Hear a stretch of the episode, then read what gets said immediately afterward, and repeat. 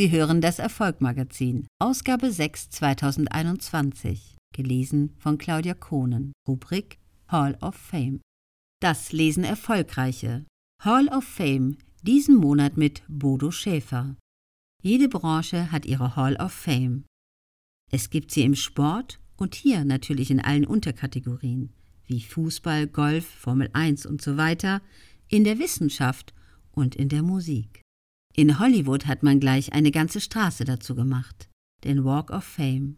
Hier wurden Legenden wie Steven Spielberg, Marilyn Monroe und die Beatles verewigt. Wir beim Erfolgmagazin schauen seit Jahren auf die erfolgreichsten der Welt.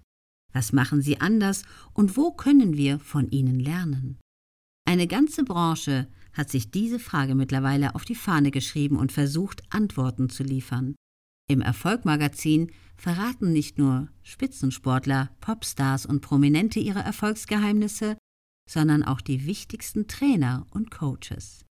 Sie haben es sich zum Beruf gemacht, Menschen die Augen zu öffnen und den Weg zum Erfolg zu zeigen.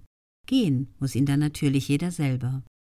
Wir wollen damit beginnen, die Legenden dieser Branche in der Erfolgmagazin Hall of Fame zu zeigen und ihr Lebenswerk zu ehren. Auf unserem Internetportal erfolg-magazin.de werden die Persönlichkeiten mit der dazugehörigen Laudatio abrufbar bleiben. Die erste Persönlichkeit, die in unsere Hall of Fame einzieht, ist ein Mann der Superlative. Kein deutscher Erfolgstrainer hat erreicht, was er erreicht hat. Deswegen fiel die Entscheidung im Verlag nicht schwer, wer den ersten Stern bekommt, eine Auszeichnung, die wir überhaupt zum ersten Mal vergeben. Vor exakt 50 Jahren hatte Bodo Schäfer seinen ersten öffentlichen Auftritt in einer Kirche. Er war damals elf und sollte ein Gedicht aufsagen. Ein Misserfolg. Jahre später sprach er dann vor 35.000 Zuschauern im Moskauer Olympiastadion. Der größte Erfolg eines Deutschen in Russland. Wie es beginnt, muss es nicht enden. Sein Credo lautet nicht aus Zufall Make your mess your message. Bodo Schäfer hat bis heute sieben Spiegelbestseller geschrieben und weltweit über 18 Millionen Bücher verkauft. Sie sind in 50 Ländern und 30 Sprachen erschienen. Damit gehört er zu den einflussreichsten Deutschen weltweit.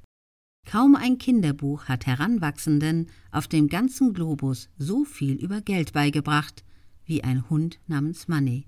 Auch in China ist das Buch auf Platz 1 obwohl das Buch bereits 21 Jahre alt ist. Und auch wenn Schäfer gerne Geld verdient, gibt er als Stifter den Ärmsten in Afrika die Chance, Bildung zu erfahren. Acht Schulen konnten mit seiner Hilfe bereits errichtet werden. Bei all dem Erfolg und der Distinguiertheit, die ein Bodo Schäfer ausstrahlt, ist mir bei unseren Begegnungen aber immer eines besonders aufgefallen. Er kann sich für Dinge begeistern wie ein kleiner Junge. Auch mit 61 geht er noch mit großer Neugier durch die Welt, was für uns alle eine Inspiration sein kann.